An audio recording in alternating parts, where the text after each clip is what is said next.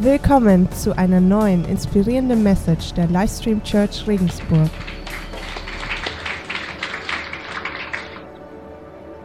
Okay. Ja, schön hier zu sein. Ähm, ihr habt ja schon mitgekriegt, es geht, so, es geht diese Sonntage seit drei Wochen um Herz für sein Haus. Und die letzten äh, Predigten haben wir von Flo gehört.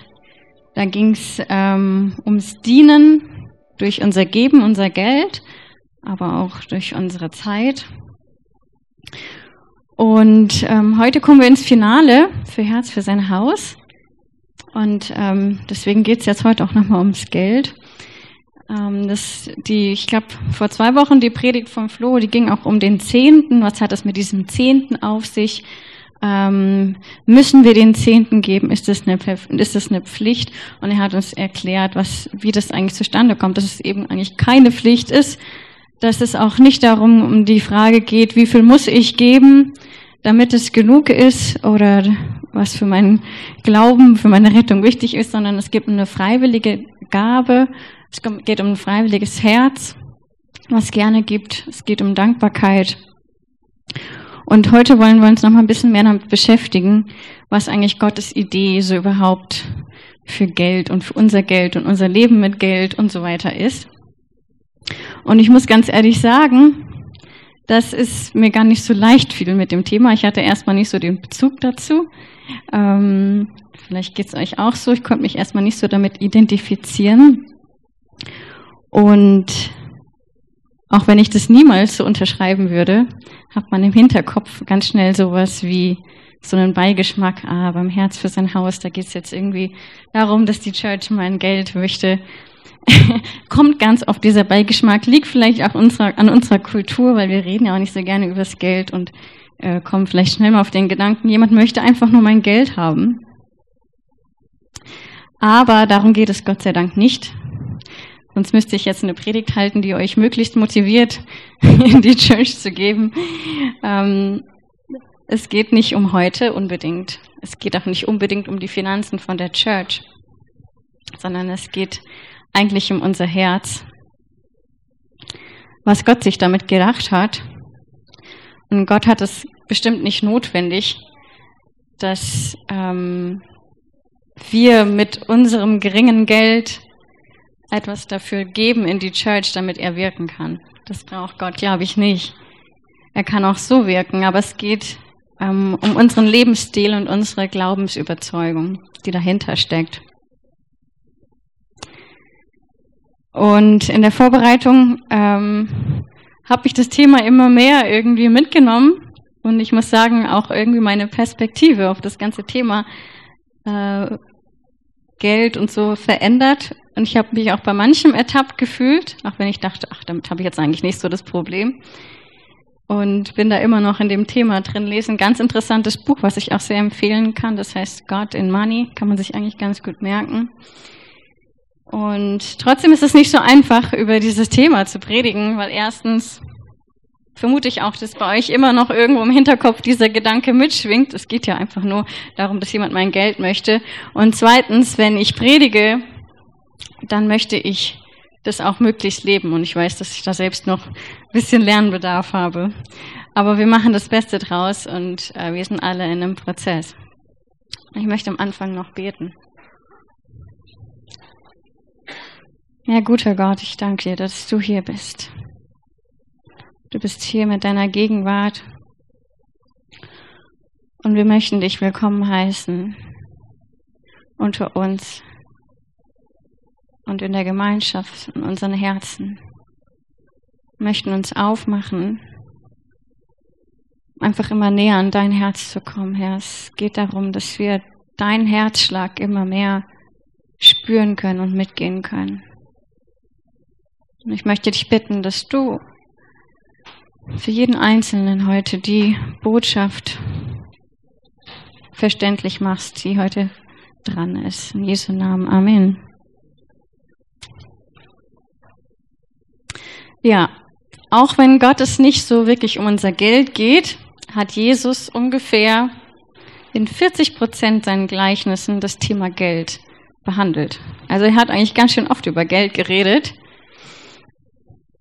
Und da hat er auch an vielen Stellen, das können wir auch an anderen Stellen in der Bibel lesen, darauf aufmerksam gemacht, dass, dass Geld oft zu einem Problem für Menschen wird. Ähm, natürlich auch, dass er das ganz anders sieht, wie die Welt das sieht, mit dem Geld umzugehen und dass es ihm gar nicht um unser Geld geht. Oder dass es, dass, dass es uns eigentlich in unserem Leben nicht so viel um das Geld gehen sollte. Und eine Bibelstelle habe ich euch gleich mal mitgebracht aus 1. Timotheus 6, Verse 9 bis 10. Da kommt auch so ein bisschen dieses durch, dass Geld auch zu einem Problem schnell werden kann in unserer Menschheit. Doch die, deren Ziel es ist, unbedingt reich zu werden, fallen in Versuchungen und fangen sich dann darin. Sie verfallen vielen unvernünftigen Begehrlichkeiten, die ihnen letztlich schaden und dann die Menschen ins Verderben und in den Untergang stürzen. Eine Wurzel von allem Übel in der Welt ist die Liebe zum Geld. Die haben sich einige Leute als oberstes Ziel gesetzt, sind damit vom Vertrauen auf Gott abgewichen und haben sich so selbst viele Schmerzen bereitet. Erstmal würden wir uns das vielleicht nicht so auf uns selbst beziehen. Ich gehöre ja jetzt nicht wirklich zu den Reichen, die da oben in der Villa leben und mit drei Autos und so weiter. Aber wenn wir unsere Situation etwas von weiter und vielleicht auch etwas globaler sehen, das heißt, wenn wir die Möglichkeit und die Fähigkeit haben, Geld zu verdienen, wenn wir ähm, es uns leisten können, ein Auto zu fahren, wenn wir es uns leisten können, regelmäßig neue Kleidung zu kaufen und auch selbst vielleicht, wenn man Student ist und nicht verdient, sich ein iPhone oder eine Reise leisten kann, dann ist man schon reich. Also es kommt natürlich auch auf die Perspektive an, aber letztendlich ähm, geht es auch um uns. Und auch wir sind in Gefahr, in Versuchung zu fallen mit dem, was wir haben. Und wir sind in einer Gesellschaft, die darauf ausgelegt ist, dass wir konsumieren. Und zwar versuchen wir darin unser Glück und unsere Zufriedenheit zu finden mit dem, was wir kaufen, mit dem, was wir erwerben. Wir versuchen noch ein bisschen glücklicher zu werden und unser Glück darin zu suchen, noch ein bisschen mehr zu verdienen. Vielleicht in dem nächsten Auto, noch ein paar Schuhe, dem neuen Kleid, dem nächsten Urlaub oder was auch immer, ähm, was wir planen und wovon wir uns noch mal ein bisschen mehr Glück versprechen. Und letztendlich kommen wir in so einen Hamsterrad rein, wo es heißt, mehr arbeiten, mehr kaufen und wieder von vorne. Und finden uns da ganz schnell drin gefangen, weil wir uns nicht mit dem zufrieden geben können, was wir eigentlich schon haben und gerade vielleicht gekauft haben. Vielleicht kennt ihr diese Werbefotos jetzt gerade vor Weihnachten von einem schön reich gedeckten Tisch. Alles ist super schön dekoriert. Äh, die beste Kleidung tragen sie, das beste Essen essen sie und das Wichtigste, alle auf diesen Fotos sind super glücklich zusammen. Und das wollen wir natürlich auch. Und schnell haben wir den Eindruck, und das ist auch, was diese Unternehmen uns vermitteln wollen, dass wir ja gerade diese Dinge brauchen, die es bei ihnen zu kaufen gibt, damit wir genauso glücklich sind, wie diese auf dem Bild wirken. Dabei wissen wir ganz genau, dass dieses Foto aufgenommen wurde zu Werbezwecken.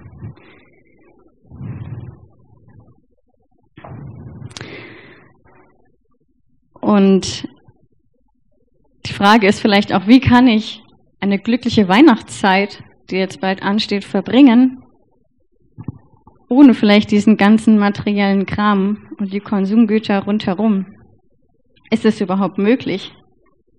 Und wenn wir gerade etwas gekauft haben, sind wir dann dankbar dafür oder denken wir schon wieder ans nächste, was wir vielleicht noch brauchen könnten?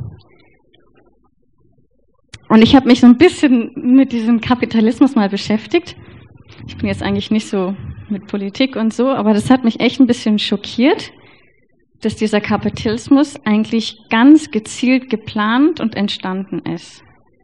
Ich weiß nicht, ob ihr das wusstet, aber ich wollte es einfach mit euch teilen, um da so ein bisschen Verständnis zu kriegen, in welcher Gesellschaft wir gerade leben. Einige Jahrhunderte zurück, da waren die Menschen nämlich noch ein bisschen anders gestrickt. Die haben eigentlich nur das gekauft und ausgegeben, was sie eigentlich wirklich gebraucht haben und nicht unbedingt mehr. Und es war ein großes Tabu, was wegzuschmeißen, was man noch irgendwie hätte nutzen können. Und ähm, es ging mehr da um den Grundsatz, umso mehr man spart, umso mehr hat man. Heute im 21. Jahrhundert sieht es natürlich ein bisschen anders aus. Da leben wir eigentlich komplett in dem Gegenteil. Wir leben in dem Konsum und in dem Verständnis, dass unser Wohlstand darin liegt, unser Geld auszugeben. Das ist ähm, zurückzuführen auf ähm, ungefähr diesen, den Wechsel zum 20. Jahrhundert, vor allem in Amerika war das. Aufgrund des gut, guten Wirtschaftswachstums haben sie so viel produziert und sogar viermal mehr produziert, als die Bevölkerung gewachsen ist. Das heißt, die hatten einen Überhang an produzierten Gegenständen. Die Wirtschaft war so gut, dass zum Beispiel die Textilfirmen, äh, die konnten in sechs, äh, sechs Monaten so viel produzieren, wie die Bevölkerung für das ganze Jahr benötigte. Und was ich noch erstaunlicher fand, der, der Fakt, dass 14 Prozent der amerikanischen Schuhfabriken konnten den jährlichen Bedarf der ganzen Amerikaner abdecken. Also die nötige Anzahl an Schuhen produzieren, die sie im Jahr brauchen. Nur 14 Prozent der Fabriken. Schon krass. ähm, und die führenden Köpfe der damaligen Wirtschaft in Amerika, die haben das Problem nicht so gelöst, dass sie gesagt haben, okay, dann produzieren wir halt wieder weniger, sondern wir wollen die Bevölkerung dazu bringen, dass sie mehr kaufen. Wie macht man das, wenn die schon so in dieser Kultur drin sind, dass man ja eigentlich nur das kauft, was man braucht? Ähm, darunter war auch der Neffe Freuds, der hieß Edward Bernays. Und ähm, der kannte sich gut bereits mit diesem Gedankengut seines Onkels aus, das sich un, un, ungefähr auch damit so auseinandersetzte, dass unser innerer Mensch viel mehr beeinflussbar ist, als wir eigentlich denken. Und natürlich auch wie und so weiter. Und ähm, Edward Bernays wird heute auch als der Vater der amerikanischen Werbung bezeichnet. Er hat die sehr viel geprägt und er hat mit vielen anderen ähm, daran gearbeitet, die Bevölkerung dazu zu bringen, oder man könnte sagen auch zu manipulieren, mehr zu kaufen. Sie haben sich gezielt ähm, damit beschäftigt und es auch festgehalten. Ich lese einfach mal ein paar kurze Zitate vor, dann keine Sorge, sind wir mit dem Thema auch wieder vorbei. Wir müssen Amerika von einer Kultur der Bedürfnisse zu einer Kultur der Sehnsüchte machen. Den Menschen muss beigebracht werden, Neues zu begehren, noch bevor das Alte gänzlich verbraucht ist. Wir müssen eine neue Mentalität Amerika formen. Die Wünsche und Sehnsüchte müssen deren eigentliche Bedürfnisse überschatten.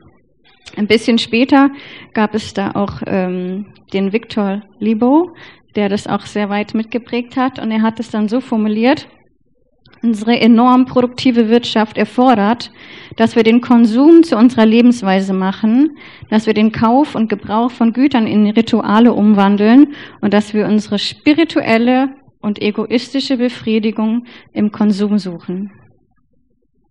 Der soziale Status, die gesellschaftliche Akzeptanz und das Ansehen sollten sich nun in unserem Konsummuster wiederfinden.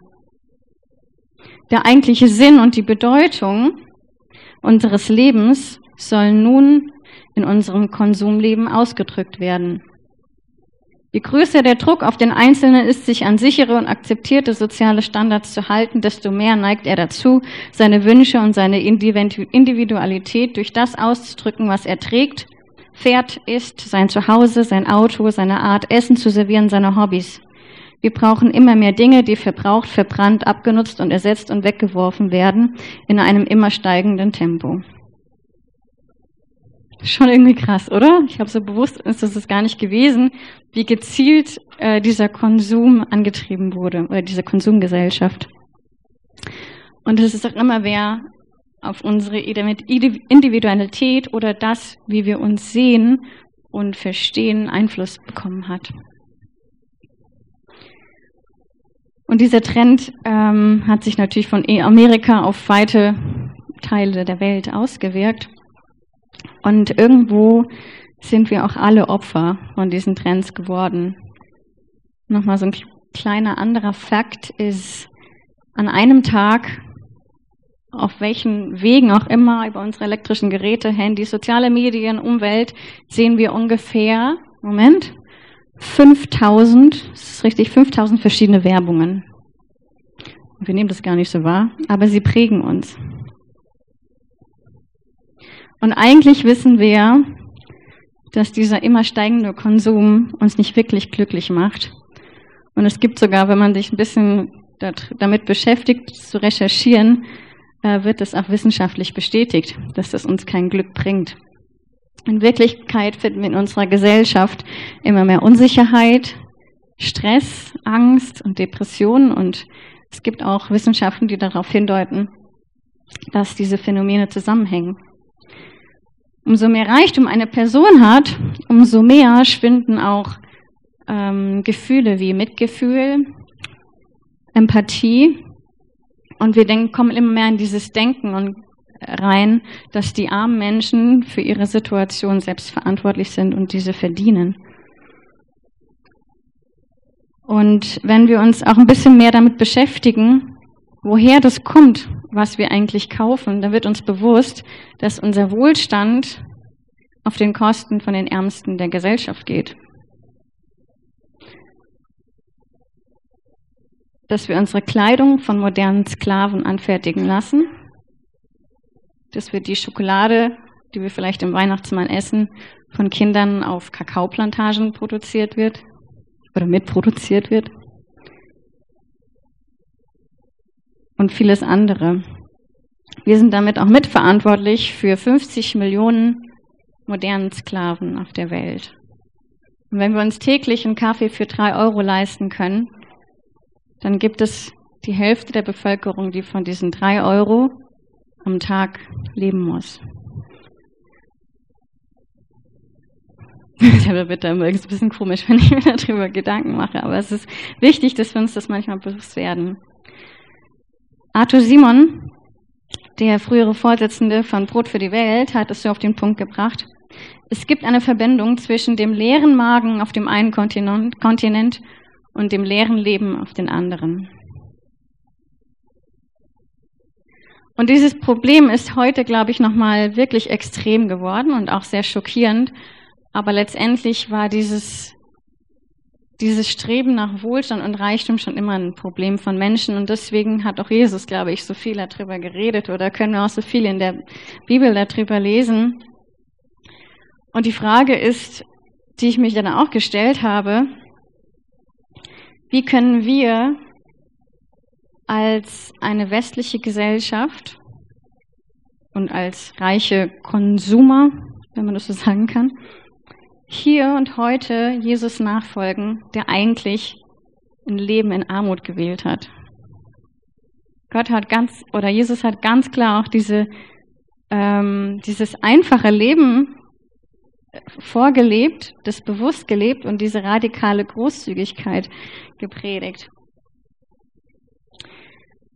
Gut, aber jetzt steigen wir mal wirklich ein. Bist du bereit, Gottes Wahrheit und sein Licht da jetzt mal drauf leuchten zu lassen und vielleicht auch auf deinen Umgang mit dem Geld? Als Grundlage ist auf jeden Fall unsere Haltung wichtig. Ähm, die haben wir die letzten, Mon letzten Wochen auch schon so ein bisschen angeschaut. Unsere Haltung zum Geld und zum Geben. Und wir steigen ein mit 1. Chroniker 29. Es geht um den Tempelbau, den Davids Sohn ähm, nun zur Aufgabe hat. Und David selbst hat sich das schon, hat es schon ganz lange auf seinem Herzen gehabt, dass endlich dieser Tempel gebaut wird.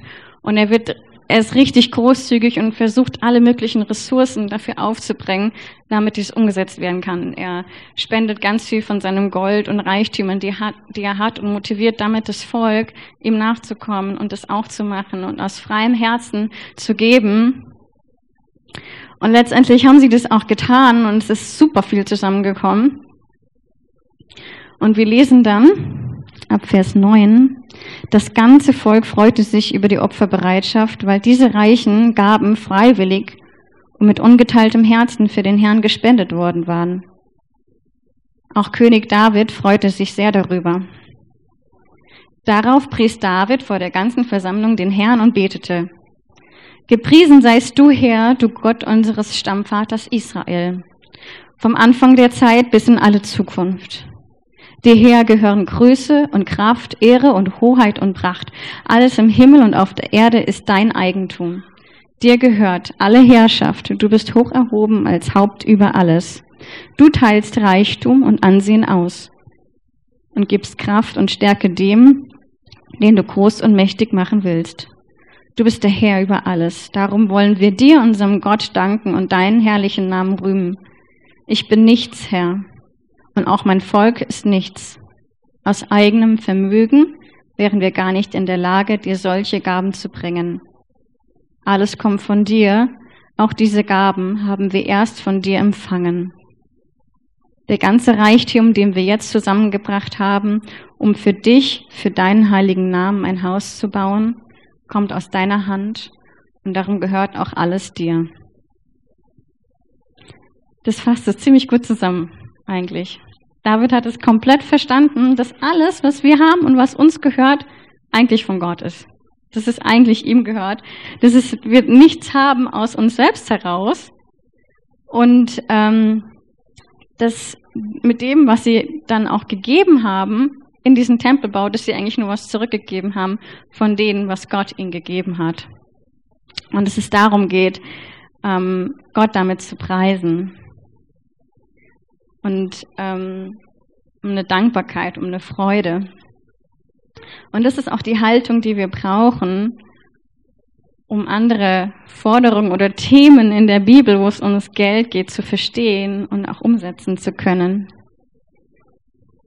Und wir können uns genauso auch als Manager von Gottes Reichtum verstehen, der uns einen Anteil von dem anvertraut hat, damit wir das verantwortlich managen können. Er hat uns das anvertraut, damit wir leben können, damit auch wir unser Leben genießen können. Das ist keine Frage. Ähm, wir sind, glaube ich, nicht berufen, in Armut zu leben. Aber gleichzeitig auch, dass wir als seine gute Verwalter, als seine gute Verwalterin dieses, was er uns anvertraut hat, dieses Geld, ähm, so zu verwalten, dass es auch für seine Bestimmung, für seinen Plan, für seinen Willen eingesetzt wird und ihm zur Ehre. Und Jesus macht es plastisch in einem Teil seiner Bergpredigt. Das ist in Matthäus 6, ab Vers 19. Da fängt er an, sammelt keine Schätze hier auf der Erde, denn ihr müsst damit rechnen, dass Motten und Rost sie zerfressen oder Einbrecher sie stehlen. Sammelt lieber Schätze bei Gott. Dort werden sie nicht von Motten und Rost zerfressen und können auch nicht von Einbrechern gestohlen werden. Denn euer Herz wird immer dort sein, wo ihr eure Schätze habt.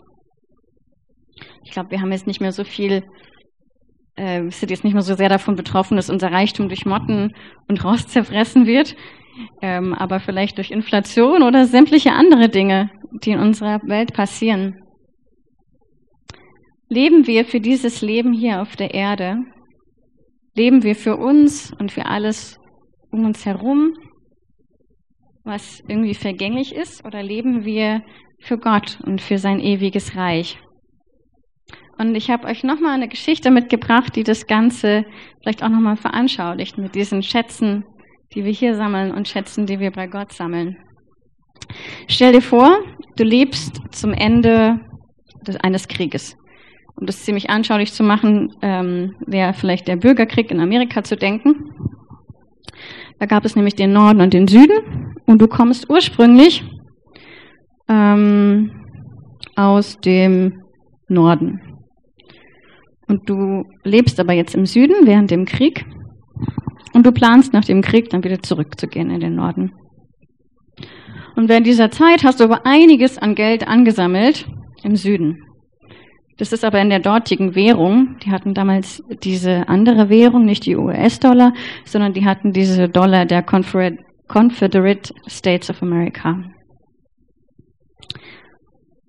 Und wenn wir nur dann davon ausgehen, dass es absehbar ist, dass der Krieg bald vorbei ist und dass der Norden gewinnt, was wäre das Beste, was du mit dem Geld machst? Und die Antwort liegt eigentlich ziemlich einfach auf der Hand. Du würdest diese Währung der südlichen Staaten möglichst schnell umtauschen wollen in US-Dollar. Weil du möchtest, dass das, was du hast, auch nach dem Krieg noch Wert hat. Und du würdest auch nur so viel zurückbehalten, wie du jetzt noch brauchst für dein Leben im Süden, bis der Krieg vorbei ist. Ich hoffe, das Bild hilft euch ein bisschen zu verstehen, ähm, dass wir nicht so viel Zeit und Energie in etwas investieren, was vergänglich ist. Es wäre vielleicht sogar eine Zeitverschwendung, wenn wir hier auf der Erde Schätze anhäufen, statt bei Gott, statt in etwas, was ewig, ewigen Wert hat. Das heißt, eine ewige Perspektive hilft uns auf jeden Fall dabei, bei einem guten Umgang mit unserem Geld. Dort, wo dein Schatz ist, ist auch dein Herz. Weißt du, wo dein Herz ist? Vielleicht kannst du auch noch mal schauen und überprüfen, wo in letzter Zeit viel von deinem Geld hingegangen ist. Das würde auf jeden Fall einen deutlichen Hinweis geben. Denn unser Herz, das folgt unseren Schätzen, da wo wir uns rein investieren. Lesen wir weiter, was Jesus gesagt hat. Aus dem Auge leuchtet das Innere des Menschen. Wenn dein Auge klar blickt, ist deine ganze Erscheinung hell. Wenn dein Auge durch Neid oder Habgier getrübt ist, ist deine ganze Erscheinung finster. Wie groß muss diese Finsternis sein, wenn statt des Lichtes in dir nur Dunkelheit ist?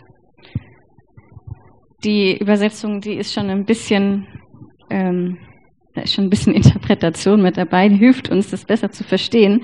Im Original steht da ungesunde und gesunde Auge und es ist für uns nicht so schnell klar, was damit gemeint ist. Damals in der Kultur, der jüdischen oder auch umliegenden Kultur, war das recht deutlich. Das äh, ungesunde Auge, das ist das Auge, was engstirnig sieht, was auf das fixiert ist, was wir haben wollen. Das heißt, es ist durch unseren Neid und unsere Habgier geprägt. Es hat eine getrübte Sicht auf die Welt. Und diese Sicht der Welt bringt auch in uns eine Dunkelheit. Auf der anderen Seite, das klare oder das gesunde Auge oder das gute Auge, das ist das, was Gottes Güte und Wirklichkeit sieht, was weiter ist, was dankbar ist für das, was wir haben und gleichzeitig was auch ähm, ja die Not der Welt sieht.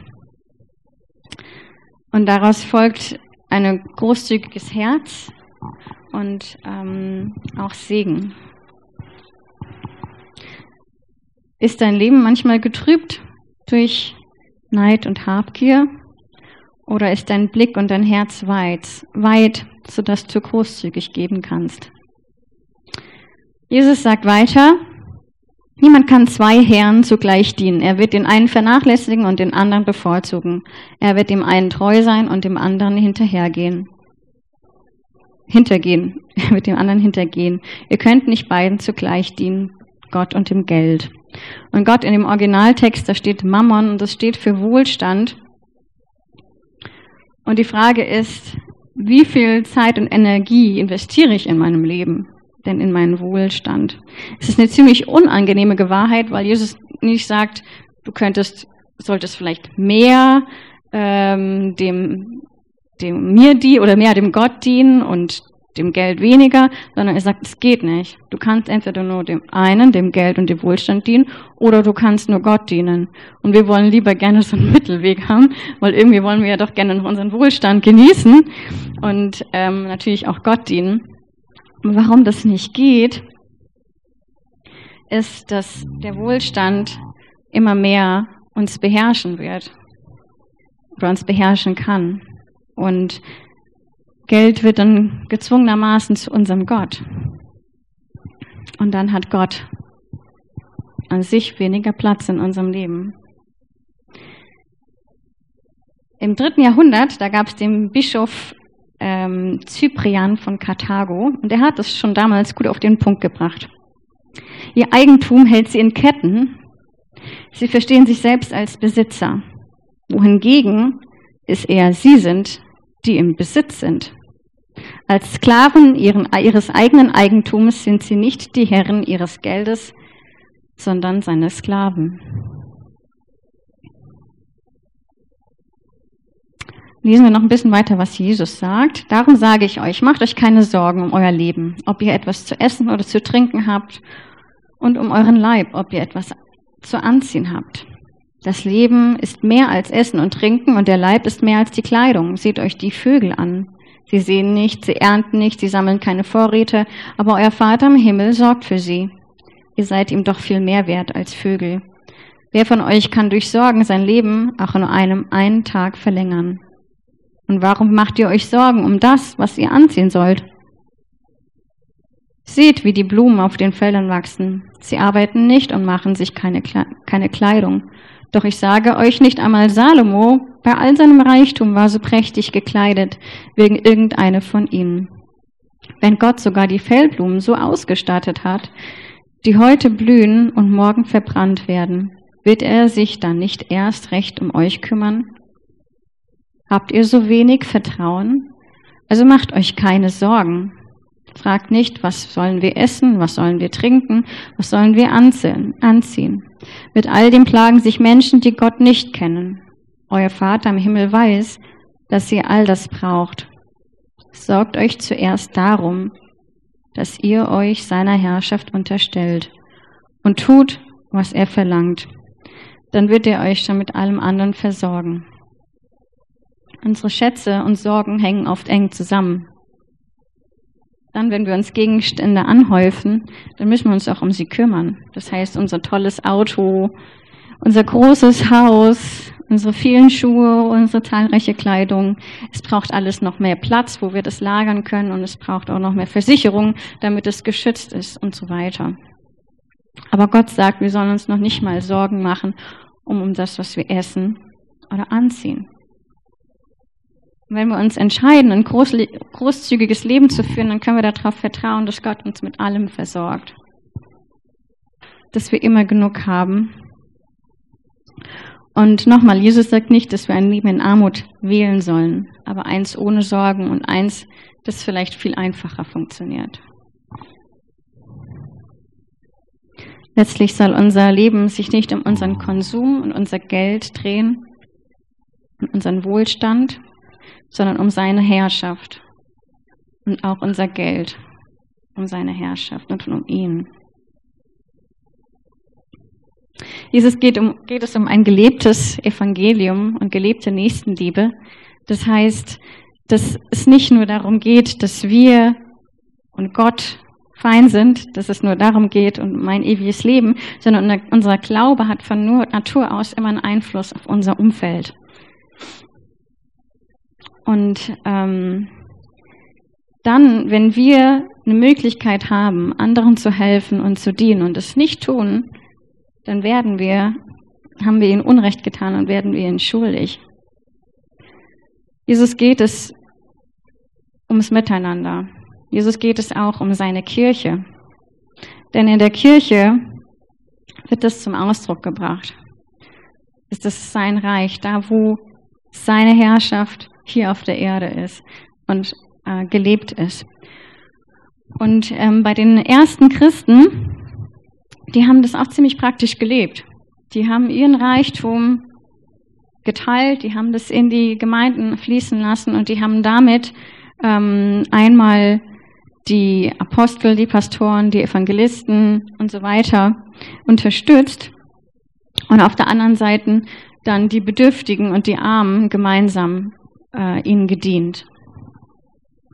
Das waren so die zwei wesentlichen Ziele damals in, bei der, bei den ersten Gemeinden sozusagen, des Gebens.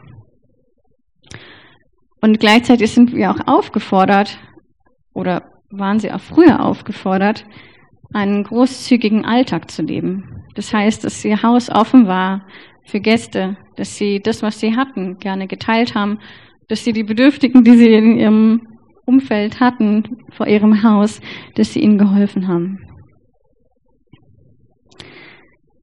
Und es ist nochmal wichtig zu verstehen und uns äh, daran zu erinnern, dass das nicht was mit unserer Rettung zu tun hat. Es ist keine Pflicht, ähm, die wir erfüllen müssen, sondern es geht darum, dass wir Jesus als unseren Herrn akzeptieren und dass wir versuchen, seinen Worten zu folgen und so zu sein wie er. Und ähm, die Frage ist natürlich, wie können wir heute Jesus folgen? Wie können wir heute hier in Regensburg ähm, das leben, was er gesagt hat? Und es gibt vielleicht nicht unbedingt die einfache Antwort darauf. Und ich glaube, das war Jesus auch nicht so wichtig. Viel wichtiger ist vielleicht, dass wir auch diese Spannung ein bisschen aushalten, dass wir vielleicht mit diesem schweren oder ungemütlichen ähm, Forderungen und Verständnis auch ein bisschen mit uns selbst ringen, auch gemeinsam ringen, wie wir das in unserem Leben umsetzen können. Und natürlich auch im Gebet. Ebenso ist es hart, wenn wir sogar versuchen, das aus uns selbst zu machen. Oder es ist eher unmöglich. Wir können es nicht. Sondern dieses großzügige Leben, diese göttliche Großzügigkeit, ähm, die können wir nur durch das Vertrauen auf Gott und auch durch seine Führung umsetzen. Eine mögliche Antwort möchte ich euch jetzt vielleicht noch äh, ist schon ein bisschen die Zeit vorausgeeilt, aber vielleicht eine mögliche Antwort, wie wir darauf reagieren, möchte ich euch noch ähm, kurz aufzeigen. Und zwar ist es vielleicht der Weg des einfachen oder einfacheren Lebens. In, es gibt mittlerweile das eigentlich auch ziemlich, ähm, ja, so ein ziemlich moderner Trend geworden, dieses Simplicity, Minimalismus und so weiter.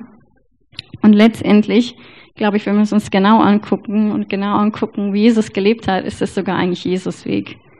Braucht es vielleicht wirklich äh, die 50 verschiedenen Outfits in unserem Kleiderschrank?